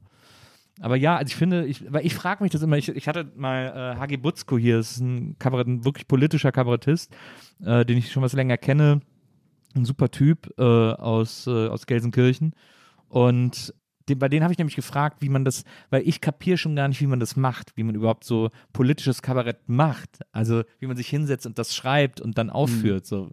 Weil ich zum Beispiel, ich hätte zum Beispiel auch immer so das Gefühl, dass wenn ich mich jetzt hinsetzen würde und würde mir ein politisches Kabarettprogramm schreiben, dann würde ich, glaube ich, in der Woche denken, okay, alles darin ist veraltet. alles, alles darin ist komplett durch. Jeder wird sich jetzt schon sagen, hä, was hat er gemeint? Ähm, weil, auch, weil die Dinge auch so krass schnelllebig geworden sind. Ja, aber da fällt mir ein, ähm, Volker Pispers hat ja zuletzt seinen äh, endgültigen Abschied von der Bühne ja. bekannt gegeben. Ist jetzt gar nicht so lange her. Und unter anderem, interessanterweise, hat er das auch damit begründet, dass äh, er immer öfter gemerkt hat, dass seine Bits und Clips aus, aus, der, aus der Zeit, wo er noch äh, aufgetreten ist, dass, er, dass die plötzlich in Telegram-Gruppen von Querdenkern geteilt ja. wurden oder auf AfD-Seiten. Und man hat schon so rausgelesen aus diesem DIN A4-Statement, dass ihm das zusetzt. Und das nehme ich ihm, ihm, auch ab. Absolut. Und ich glaube, dass, dass also ich kenne ihn ja jetzt nicht, keine Ahnung, aber es schien mir offenbar einer der Hauptgründe zu sein, dass er da keinen Weg findet, dass, äh, und wahrscheinlich auch, weil er keinen Bock mehr hat, vielleicht auch, ja. ja aber dann habe ich mir so gedacht, ja, interessant, so. Also für ihn ist es offenbar ein Riesenproblem. Für Jan-Josef Liefers der, ähm, ist es offenbar kein Problem, so. Und für, ja, da für kann die, man ja nichts dafür, da kann man ja nichts dafür. Applaus zwei plus zwei bleibt immer vier, so. Ja. und so weiter und so fort. Und ich glaube, wenn man jetzt ein Kabarettprogramm macht, machen würde, mir würde nur einfallen, halt diesen besonderen Pispas-Sound, wo es eigentlich, und du sagst veraltet, man, man würde sofort über, US, über die USA und den großen Bruder und den Überwachungsstaat und die Weltpolizei, also diese ganzen Pispas-Begriffe, ja. würde man ins Schwadronieren kommen und irgendwie eher so, ja, so, so, so, so einen nostalgischen Pispers-Text eigentlich, so epigonal herstellen. Und ich glaube, die Pointe wäre aber, dass der heute noch bei den Boomern auch funktionieren würde, weil das so gelernte, gelernte Themen sind. Ja, ja. So, eigentlich das, was Pispers damals gemacht hat, nämlich immer mit dem Finger äh, auf die USA zu zeigen, würde vielen Leuten heute nochmal eigentlich ein Stück Sicherheit geben, weil es doch einfacher ist als die Realität. Ja. Naja, das stimmt. Das glaube ich auch. Das ist ja auch, man sieht es ja auch in der Anstalt. Also die Anstalt ist ja wirklich so die letzte große klassische Polit-Kabarett-Institution ja. noch, auch im deutschen Fernsehen und so. Und äh, da gehe ich auch, es ist auch oft gut, aber es ist auch oft äh, wirklich äh, sehr, sehr Boomer-Kabarett thematisch. Äh, das merkt man da schon sehr stark. Also ich finde, also die, die haben so ein bisschen so eine unglückliche Rolle, weil ich weiß noch, als die äh, übernommen haben, das ist ja jetzt auch schon ein paar Jährchen her, oder, und die dann. Urban Priol. Von Urban Priol, genau. äh, da äh, haben sie ja angefangen halt so mit ihrem ganz besonderen Stil und mit der mit dem Flipchart und hier ja. nochmal die Verbindung und so. Und das, das kannte man, oder ich kannte es bislang nicht, äh, ja auf, so, auf solchen Sendeplätzen äh, im deutschen Fernsehen und war wirklich geflasht davon und habe die ersten vier, fünf, sechs Folgen wirklich auch ganz gebannt verfolgt. Aber ich muss auch ganz ehrlich sagen, die Themen können noch so wichtig sein, wie zuletzt, jetzt, wenn sie Pflege irgendwie erklären und warum die Leute nicht mehr Geld verdienen können, auch wenn Spahn das will. Aber wenn dann nochmal die Flipchart rausgerollt wird in der Anstalt, dann schalte ich halt innerlich ab. Ich kann, also, no, no uh, front, wie, wie wir im Internet sagen, aber, äh, aber ich verstehe nicht, wie man das aushält, so dass, dass man das so über Jahre immer wieder auf dieser Flipchart und mit, mit diesen, ja. Ja. ja. Du hast ja dann auch mit äh, Freunden eine Band gegründet, mhm. ähm, die Screenshots. Die, äh, Kurt Brödel, du hast ja, hast ja eben auch erwähnt, der war schon auf Twitter. Hast du ihn auf Twitter kennengelernt? Ja. Also die Band hat sich quasi über Twitter gefunden. Äh, ja, hat sie sich tatsächlich. Ach, sehr krass. Genau. Ich weiß noch, äh, äh als ich habe ja vorhin erzählt äh, über die Anfänge von Twitter mit Startup Klaus, meinem, meinem guten Freund. Ja. Und ähm, da haben wir dann die erste Zeit wirklich äh, sehr viel, sehr viel auf Twitter gehangen. Und jeder neue äh, Follow von jedem großen Accounts war dann wie so, ja, jetzt trinken wir mal ein Bier, das ist doch geil. So schnell folgen die hier rein, das ist ja super geil. Es freut einen einfach wahnsinnig. Ja. Oder freut mich ja heute noch, wenn Leute, die ich cool finde, irgendwie äh, plötzlich sich connecten mit einem oder so. Ähm, ja, genau. Dann, wir haben uns auch irgendwann mal geschrieben auf Twitter, weiß ich noch, wegen, als ihr das erste Album rausgebracht habt. Ja. Da habe ich dich, glaube ich, noch gefragt, wo ich das kriege oder so, weil ich irgendwie, oder habe hab gefragt, wann die Vinyl kommt, glaube ich. Ja, ich kann mich auch äh, kurze, äh, kurze Zwischengeschichte, ich kann mich auch erinnern, du warst doch auch beim Berlin-Konzert, ne, wo wir als genau. erste ähm, Kantine Berghain. Genau. Und da habe ich mich mega geärgert im Nachhinein, weil äh, mein Freund Felix hat, glaube ich, den Merch-Stand gemacht und der meinte später zu mir, ja, der Nils Bokelberg stand am, äh, am Merch, aber der ist dann irgendwann wieder weggegangen. So. Und ich dachte, oh Gott, den hätte ich aber gern getroffen. So. Und äh, deswegen, deswegen war ich auch so froh, dass du wegen äh, dem Podcast hier gefragt ah, hast. Genau, ja. Sehr schön, da freue ich mich. nee, und dann ähm, ja, haben wir uns über Twitter kennengelernt und ja, schon ein Jahr, also ein Jahr nachdem ich auf Twitter war, kam dann so die Idee auf, ähm, dass wir mal irgendwie in den Proberaum müssen, weil Kurt hatte mitbekommen, dass ich Gitarre spiele und er wusste auch von Susi, dass sie Bass spielt und er selber hatte äh, bei sich zu Hause ein, ein E-Drum-Set, das er auch gerne mal wieder benutzen wollte. Und dann haben wir gesagt, lass uns doch mal in einem Proberaum treffen. Der war dann auch lustigerweise in Krefeld, weil ich halt Connections noch nach Krefeld hatte und dort kommt man dann einfach so rein. Uns da getroffen. Steht und ja genug leer.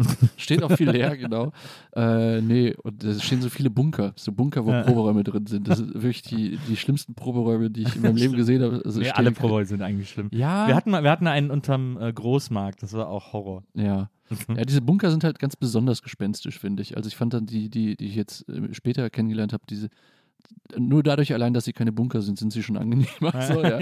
Und äh, genau, dann haben wir da eigentlich ohne irgendeine Vorbereitung oder Absprache angefangen, Musik zu machen und geschaut, was rauskam. Und dann waren das so, glaube ich, zwei Sessions, in denen wir sehr, sehr schnell dann Lieder geschrieben haben. Also uns war, war es halt wichtig, schnell irgendwie Ergebnisse zu bekommen Ja. und haben dann gesagt, lass uns doch mal äh, die, ich glaube sechs sind auf der ersten EP, lass uns die sechs doch mal aufnehmen. Und das haben wir dann gemacht. Und war das auch immer so der Sound, den du machen wolltest? Also hast du davor auch schon Bands äh, gehabt oder?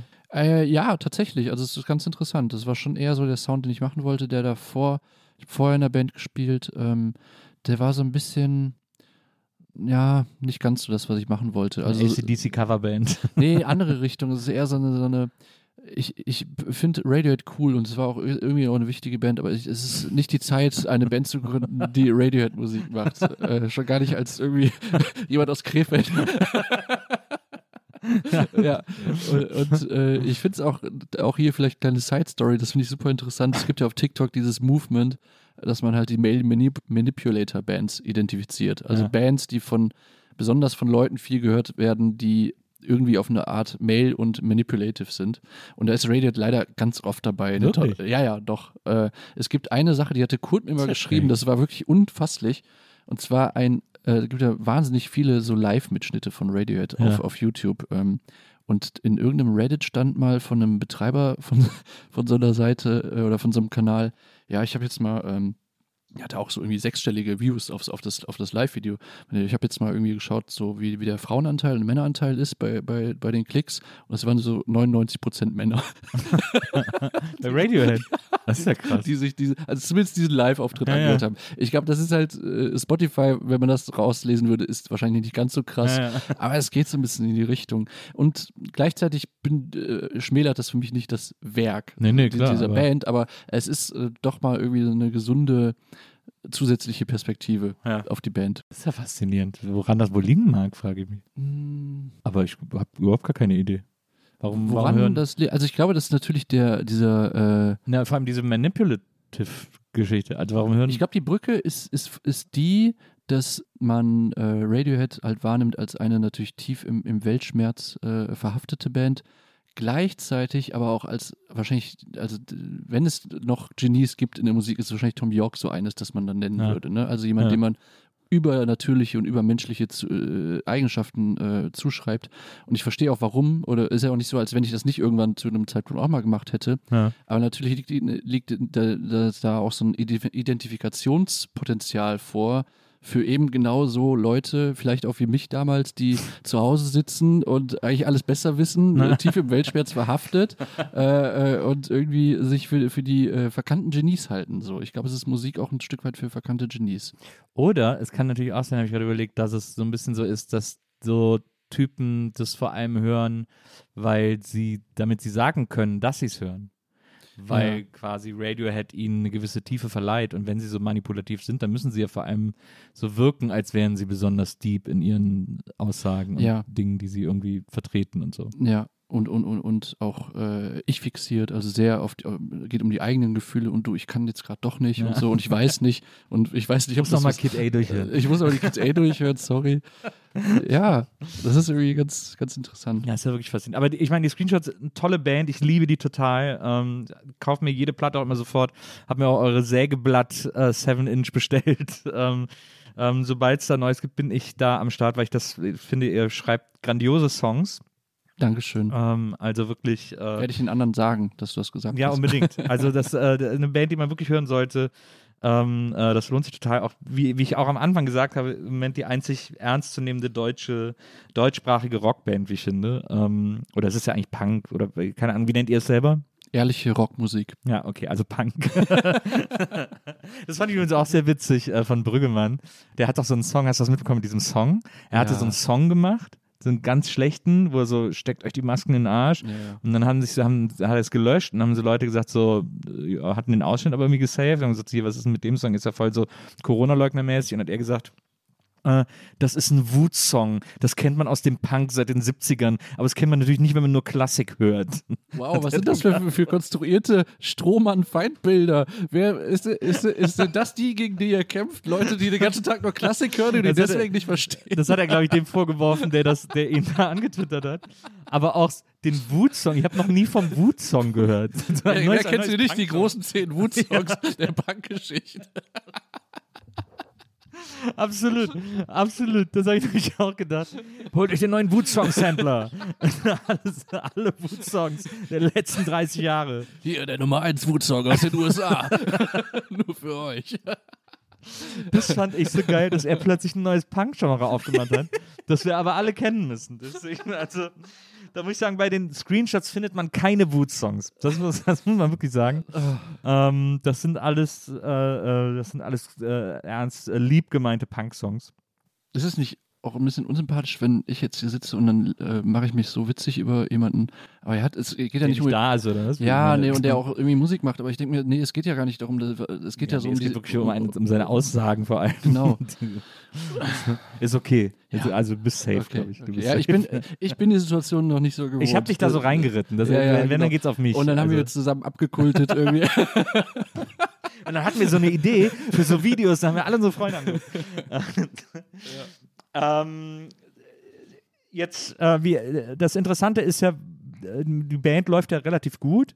Ähm, also, sobald man wieder touren kann, äh, könnt ihr auch Auftritte machen im und so. Januar, hoffentlich. Ja. Na, da, also, wie oft habt ihr die? Habt ihr irgendeine Tour schon jetzt wahrscheinlich mehrere Male verschoben? Ich kann es wirklich nicht mehr zählen, Ja, ehrlich gesagt. also krass, wie, ne? wie, wie oft so. Ähm, ist schon bitter. Aber ich sehe also auf jeden Fall Licht am Ende des Tunnels. Ich glaube schon, dass realistisch ist, dass nächstes Jahr wieder Ja. hoffentlich unter halbwegs normalen Bedingungen was geht. So. Weil du willst jetzt auch nicht irgendwie in Luftballons oder in so Zellen spielen Ja. oder in so Clubs für 500 Leuten. So, das kann ich mir nicht so gut vorstellen. Schon gar nicht bei unserer Musik. Aber ich hoffe, dass es so hin, hin, hinhaut, ja. Ich habe einmal ein Konzert gesehen von den Flaming Lips, da haben alle so eine Bubble bekommen. Das ganze Publikum, die waren dann alle in diesen Bällen. Du warst auch in so einem Ball? Nee, leider, ich habe es leider nur als Foto gesehen. Ach so. Da- Da wäre ich sofort hingegangen. Das finde ich irgendwie witzig, wenn alle in so Bällen sind Ja. und dann man so gegeneinander ditchen kann irgendwie. Das stelle ich mir noch ganz lustig vor, aber äh, nicht so einfach zu realisieren, glaube ich. Ähm, ja, ich glaube auch, dass es dann, dass es dann wieder losgeht. Aber ähm, also du hast die Band, äh, schreibst äh, Titanic, Mission Lifeline. Hast du irgendwie so eine Idee, wo du noch hin willst oder was du noch aus den Dingen machen willst, wo du irgendwie ein bisschen mehr draus machen willst? Oder ist einfach, lässt wirklich alles nur passieren? Ähm, ein bisschen war das so auf jeden Fall bis jetzt, dass ich das alles so ein bisschen habe passieren lassen. Ähm, aber klar, ich habe schon Ideen, was, was, was ich eigentlich noch machen äh, möchte. Ähm, aber da ist jetzt noch nichts spruchreif. Aber ich meine, es liegt ein bisschen auf der Hand. So, natürlich möchte man irgendwann vielleicht auch mal was Längeres schreiben und Ja. das irgendwie gebunden irgendwo äh, äh, in Instagram-Stories verlinkt sehen und so. Also ein Buch schreiben. Ein Buch schreiben Sehr- oder sehr so. Genau. komplizierte Umschreibung von Äh, schreiben. der, ja. Heute für Sie am Mikrofon der Meister der Indirektheit.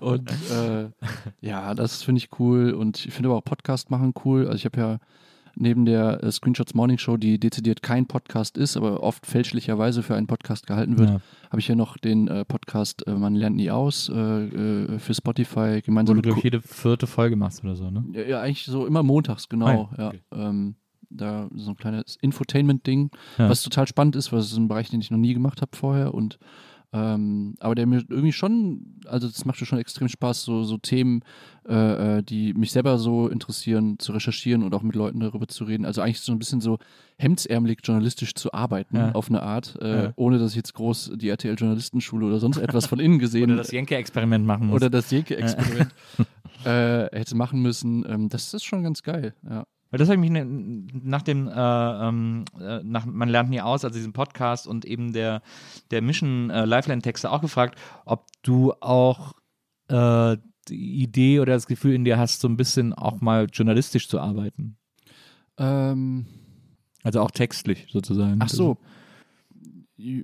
Nee, also mir, mir, mich drängt es schon in, äh, eher so in den Bereich so äh, ein, ein, ein Roman zu schreiben. Ja. Na klar, also wie, wie wahrscheinlich jeder, der, äh, jeden würde das Der wahrscheinlich. große Krefeld-Roman, der große Der- Krefeld-Krimi der große Krefeld-Krimi, der, der regionale, kulinarische Krefeld. Die sind ja, die laufen immer sehr gut, diese Regionalkrimis. ja, ich glaube auch. Ich glaube auch. Ich glaube, das gibt's Der auch schon. Seidenmörder. So der äh, auch so in dann in ähm, in äh, Dialekt, äh, dialektal angehaucht wahrscheinlich. Schön niederrheinisch. Nee, das nicht. Also ich habe schon so ein paar Ideen, aber da kann ich jetzt nicht unmöglich drüber reden Nee, hier. nee. Für- Aber ähm, und ich, ich habe auch so ein bisschen das Problem, ich kann halt super gut arbeiten, wenn ich irgendwie mit Leuten zusammenarbeite so und wenn ich aber alleine auf mich gestellt bin, habe keine Deadline, dann passiert das auch nicht. Ja. So, ich brauche eigentlich schon ein bisschen Druck. Naja. So Das heißt, wir müssen dir erst einen Buchvertrag besorgen und dann kannst du das Buch auch endlich fertig schreiben. Ja und jemand, der mich halt so richtig triezt und sagt, also das kann doch jetzt nicht dein Ernst sein, dass immer noch nichts da ist. Äh, Dax Werner, was ist los mit dir? Verstehe. Ja, das macht ja dann der Lektor. Da ist ja Ja, der ja, Lektor genau, äh, verantwortlich oder die Lektorin, Ja. ähm, um das. Äh, Aber schauen wir mal. Manchmal denke ich mir auch, muss das noch sein? Muss man noch äh, so Bücher vollschreiben und dann muss, müssen äh, Bäume gefällt werden, damit das irgendwie gedruckt wird? Tut es nicht auch ein E-Book oder eine PDF, die man irgendwo hochlädt und dann denkt man am Ende, nee, eigentlich nicht. Es ist Ja. schon auch so ein bisschen Ego irgendwie, ne? Dass Klar, es ist Ego, Ja. aber es ist ja auch toll. Dass, ich meine, man sagt immer so, ja, jetzt hat jeder einen Podcast, jetzt schreibt jeder ein Buch und so, aber ist doch scheißegal. Ich meine, es kann doch nie genug Bücher, es gibt auch nicht genug Songs, also Ja. äh, es gibt auch nie genug Filme. Wieso soll es dann genug Bücher oder genug Podcasts geben? Das ist so sinnlos, finde ich, zu sagen. Jetzt reicht's aber. Okay, sorry. Für dich, Zwei noch. Ja, okay, verstehe. Für dich ist Kulturproduktion beendet. An diesem Punkt alles klar, sorry. Das wusste ich nicht. Ich, ich lösche sofort die Podcasts. Ja, das checke ich immer nie. Deswegen finde ich das völlig legitim, auch Ja, das zu natürlich. Wollen. Und ich, das bietet, sich, bietet sich bei dir tatsächlich total an, dass Ja. du ein Buch schreibst. Frage ist halt was so und ob ich das kann, ob ich das wirklich, ob ich, ob ich den Atem habe, die Lunge, um, das über, über äh, keine Ahnung wie viele Seiten Ja. äh, zu schaffen. Ja. Ja. Wie, ist, es- wie, wie ist es bei, damals bei dir gewesen, du hast, dass du dich entschlossen hast, hey, jetzt setze ich mich an die Tastatur. Ja, ich, also ich wollte es natürlich auch schon immer machen. Ich habe ja auch schon früh Kolumnen geschrieben. Ähm, so, ich habe in den 90ern, ja, so Ende 90er habe ich schon angefangen, erste Kolumnen zu schreiben. Eigentlich sogar Mitte 90er hatte ich sogar mal in der Frontpage äh, eine Kolumne. Ähm, so, das war so das Technoblatt damals, so Mhm. 95. Äh, die hatte aber nur eine Ausgabe, weil ich habe den Text geschickt und dann hat der Chefredakteur mich gefragt, ob ich einen an der Waffe hätte. weil ich, ich habe den Zusammenhang zwischen Raven und Flaschenpfand aufgezeigt. Äh, Ja. Das war halt so eine Techno-Zeitung. Und habe den Zusammenhang zwischen Raven und Flaschenpfand aufgezeigt. Ab der Hälfte des Textes ist mir nicht mehr, nichts mehr eingefallen und dann habe ich nur noch Buchstaben verglichen. Und so, also Flaschenpfand hat äh, ein E, Raven auch, äh, ein A und so. Und, dann, und wenn wir jetzt die Buchstaben, die übrig bleiben, zusammensetzen, können wir folgende Wörter bilden und so. so also so wurde der Text dann. Ähm, ich fand, es hat gut gepasst, äh, gerade in, einem- in einer Zeitschrift für Rafer. Ähm, da durfte man äh, durchaus mal abdriften in meiner Fantasie, aber äh, ist dann nicht, ist dann zu keinem zweiten Text gekommen. Aber ich habe dann später in den 19. in der Blond, hieß die, glaube ich, äh, so eine Kolumne gehabt. Und mich da sehr ausprobiert. Natürlich, also ich glaube, jeder, der damals Mitte, Ende 90er angefangen zu schreiben, war so ultra beeinflusst von äh, Max Gold, von dieser Art, Texte, kurze Texte zu schreiben, wie Max Gold das gemacht hat. Ähm, das war bei mir, glaube ich, auch so. Aber da habe ich so, habe ich wirklich sehr regelmäßig so viel geschrieben, dass sich da zumindest so ein bisschen so ein Skillset gebildet hat. Und die Bücher, die waren so, dass die beide erst verkauft waren und dann und ich sie dann geschrieben habe. Also das eine, ich habe eins über Musik geschrieben, das sind ja nur so kurze Texte und Textsammlungen im Grunde genommen über, über Musiktexte. Ähm, das habe ich dann so abgearbeitet, da waren dann auch tatsächlich noch Texte übrig, aber dann, bis ich irgendwie genug hatte. Und das andere Buch, das war ja diese Reise, so eine Reiseerzählung, Tristesse Renesse. Da war es so, dass ich halt diese Reise gemacht habe und Mhm. dann mit dem Vorschuss irgendwie dann auch zum Teil diese Reise finanziert habe. Und dann, als ich wieder kam, natürlich irgendwie das fertigstellen musste. Da war es interessant, weil ich habe die ganze Zeit Tagebuch geführt auf der Reise und so jeden Tag Sachen aufgeschrieben, die ich wichtig fand. Und dann, als ich zu Hause war, alles nochmal so nachgelesen und dann so peu à peu abgearbeitet. Und da waren dann manchmal auch Sachen drin, die voll uninteressant waren, die ich dann auch alle so rausstreichen musste. aber, aber das ging dann auch ganz gut, wenn man das so, ich, was ich gut kann, ist so abarbeiten. Mhm. So, und mit Deadline eben natürlich auch. Sonst, ich funktioniere auch ohne Deadline gar nicht. Aber das geht, das kann man schaffen. Schaffst du Also auch, auch bei einem Roman, da machst du dir halt vorher so ein Gerüst und dann Mhm. arbeitest du das so ab. Völlig unromantisch. Einfach, Ich glaube, Schreiben ist eine sehr unromantische Arbeit. ja, ich glaube auch. Ich glaube auch. Apropos äh, Tristesse Renesse, warst du mal in Renesse? Tatsächlich, einmal. Ja, mit, mit den Jungs, die auch damals äh, auf die Idee kamen, einen äh, Kegelclub zu gründen. Na, Äh, ich glaube, es, es gibt dieses eine Wochenende, wo man da Pfingsten. hinfährt. Pfingsten, genau. Ja. Und äh, ja, da war ich da, aber es ja, War zu es wild gibt, für gibt, dich. gibt mir nichts mehr. So dieses, äh, Nicht mehr. nicht mehr. Also es gab eine Zeit, wo es mir was gegeben hat, äh, einfach mich stur zu besaufen, aber äh, nee. Aber es war schön. War, ja. Ja, Aber ich, ich weiß auch noch, ich, das war so unangenehm, weil das war so ein Campingplatz, der war halt nicht nur von so Leuten wie uns besetzt, sondern auch von Familien, die halt wirklich nur ein schönes Wochenende machen wollten. Ja. Äh, die hatten natürlich keinen Bock auf, auf Leute, die in die Dusche kotzten. So. Aber das hat man an Pfingsten in Renesse. Muss man ja, da das muss man eigentlich mit wissen, rechnen. auch, Naja, als, ja, auch als Familie. Ja.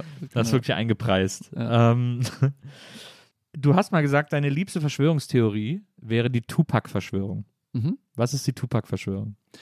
Ja, Die Tupac-Verschwörung ist letztendlich, äh, das ist so ein Pattern, das es von vielen Promis gibt, die schon gestorben sind, äh, dass sie halt noch leben und dass es Sichtungen gibt. Also Sichtungen äh, von Tupac heute. Und ähm, was heißt die liebste Verschwörungstheorie? Ich finde eigentlich so dieses, äh, diese ähm, Mechanik irgendwie interessant, dass Leute etwas sehen äh, und, und das ins Internet schreiben. Das könnte, könnte er es nicht sein, da gibt es so Fotos irgendwie. Ja. Oder er, und ihn habe ich in Buenos Aires gesehen und ihn hier in Pyongyang oder, oder in Hongkong.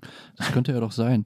Und das finde ich irgendwie so, ja, mich fasziniert das. Also ich habe neulich jetzt zum Beispiel auch, sorry, dass ich jetzt direkt wieder so ein bisschen wegtrifft, aber in, ähm, in zwischen Remscheid und Wuppertal ist ein Riesenseeadler aus einer Falknerei ausgebüxt. Ja. Hat die Flatter gemacht. Grobi, sechs Jahre alt. Und der ist schon mal äh, büchs, ausgebüxt und da hatten sie aber nach zwei, drei Tagen wieder eingefangen. Und jetzt ist er aber echt schon lange weg. Und die Falknerei hatte so einen Facebook-Post gemacht, wo sie das halt erzählt hat und auch darum gebeten hat, hey, wenn ihr ihn seht, bitte sagt doch Bescheid unter folgender Handynummer. Ja. Und das ist einer dieser viral gegangenen Facebook-Posts, auf äh, der dann irgendwie 4000 Mal geteilt worden ist und 2000 Kommentare so mit Sichtungen. Und das finde ich halt, ich will mich da gar nicht über lustig machen, aber ich verliere mich dann darin, diese Sichtungen durchzulesen. Ja. Äh, und Ja. Fotos, Fotos, die offensichtlich Stockfotos sind von Riesenseeadlern mit der Überschrift, ist er das? Und dann schreiben andere Leute, ruf sofort diese Handynummer an, ich glaube, er ist es. So, diese Dynamiken, ich finde nichts faszinierender im Internet als so etwas. So. Deswegen, äh, und äh, dieses ähnliche, ähnliche äh, Fahrwasser ist auch diese Tupac. Äh, Das ist äh, auch, ja. das ist auch faszinierend. Also ich meine, vor allem ja auch bei, äh, gerade bei so einer, bei eben so einer, sowas wie der Tupac-Verschwörung, äh, die Leute, die fotografieren, die sehen den ja dann auch super ähnlich. Also sie könnten es ja theoretisch sein, wenn sie noch leben würden, Ja. sozusagen. Ja. Aber äh, ja, das finde ich auch. Ich meine liebste war immer diese Paul McCartney-Verschwörung, dass der ja schon tot sei. Diese Paul is dead heißt sie, glaube ich, die Mhm. Paul is dead Verschwörung. Und dass es auf den ganzen Plattencovern so Hinweise gibt. Also weil er auf Abbey Road der Einzige ist, der barfuß ist, das soll ein Zeichen dafür sein. Oder auf der Sgt. Peppers äh, ist ja unten das Blumenbeet und äh, die weißen Blumen bilden ein spiegelverkehrtes P und das wäre auch ein Zeichen dafür, Mhm. äh, das wäre Paul gewidmet und so. Das, äh, da gibt es unendlich viel Stoff zu und das fand ich immer so eine schöne, weil sie extrem spielerisch, also weil man wirklich davon ausgehen muss, dass hoffentlich mindestens 80 Prozent das auch nicht ernst meinen, sondern Mhm. dass es so ein, so ein Spaß ist, was könnte alles ein Hinweis darauf sein. Das kann natürlich schnell kippen, ne? Ähm, weil es erinnert mich irgendwie, wer sehr klug ist, hat neulich gesagt, die, äh, diese ganze QAnon und, und Querdenken und so weiter, das ist letztendlich, muss man sich das vorstellen, wie so eine Fanfiction der Realität. Also Ja. eine Fanfiction, wo etwas weitergeschrieben ist. Und ein bisschen ist ja auch das, was du gerade beschrieben hast, auch so eine Art Fanfiction, aber natürlich in einem viel gesund, also das ist noch in einem gesunden Rahmen. Also man kann trotzdem sein Leben leben und man gefährdet niemand anderen, wenn man denkt, Paul ist eigentlich schon tot.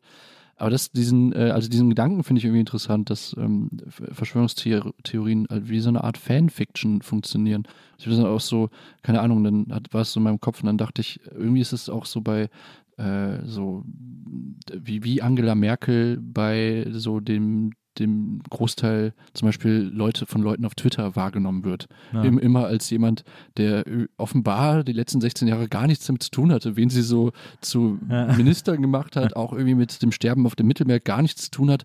Ich habe dann manchmal das Gefühl, da, da wird auch so eine Art Merkel-Fanfiction beschrieben, aber halt in eine andere Richtung, in so eine glorifizierende Richtung. Ne? Ja. Ist jetzt ein sehr politischer Gedanke, passt Nein, eigentlich gar nicht so in den Doch, Duktus. passt und- absolut. Ja, hier äh, passen alle Gedanken hin. Okay. Äh, apropos politisch, äh, das jetzt noch so, wir sind ja schon fast am Ende, aber Mhm. wir wollen ja immer, dass sich unsere Gäste so wohl wie möglich fühlen, fragen nach Snacks, äh, fragen nach Wünschen. Wir haben für dich jetzt Käse und Cracker äh, besorgt. Ja. Und äh, wir überlegen dann immer, ähm, wer könnte so ein Vorbild, so ein Idol unserer Gäste sein, damit sie sich wohlfühlen und stellen ihnen immer ein Bild äh, von den Leuten hin.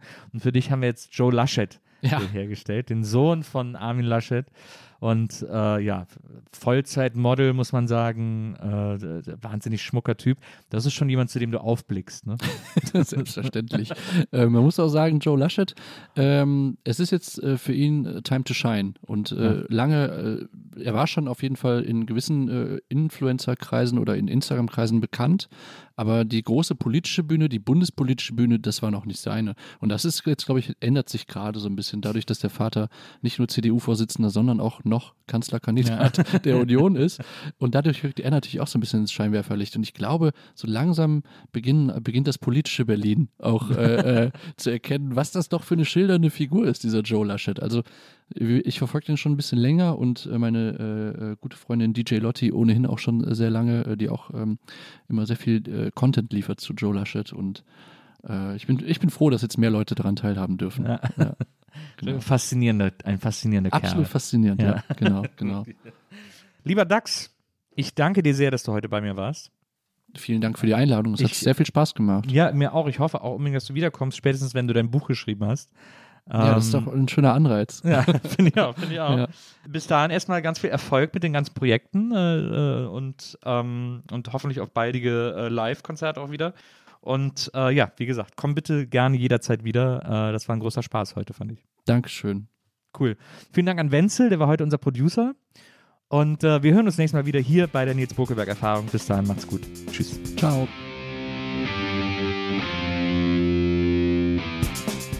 Die Nils Bokelberg-Erfahrung. Von und mit Nils Bokelberg. Eine Produktion von Pool Artists. Team Wenzel Burmeier, Lisa Hertwig, Maria Lorenz Bokelberg, Frieda Morische und natürlich Nils Bokelberg. Die Nils Bokelberg-Erfahrung.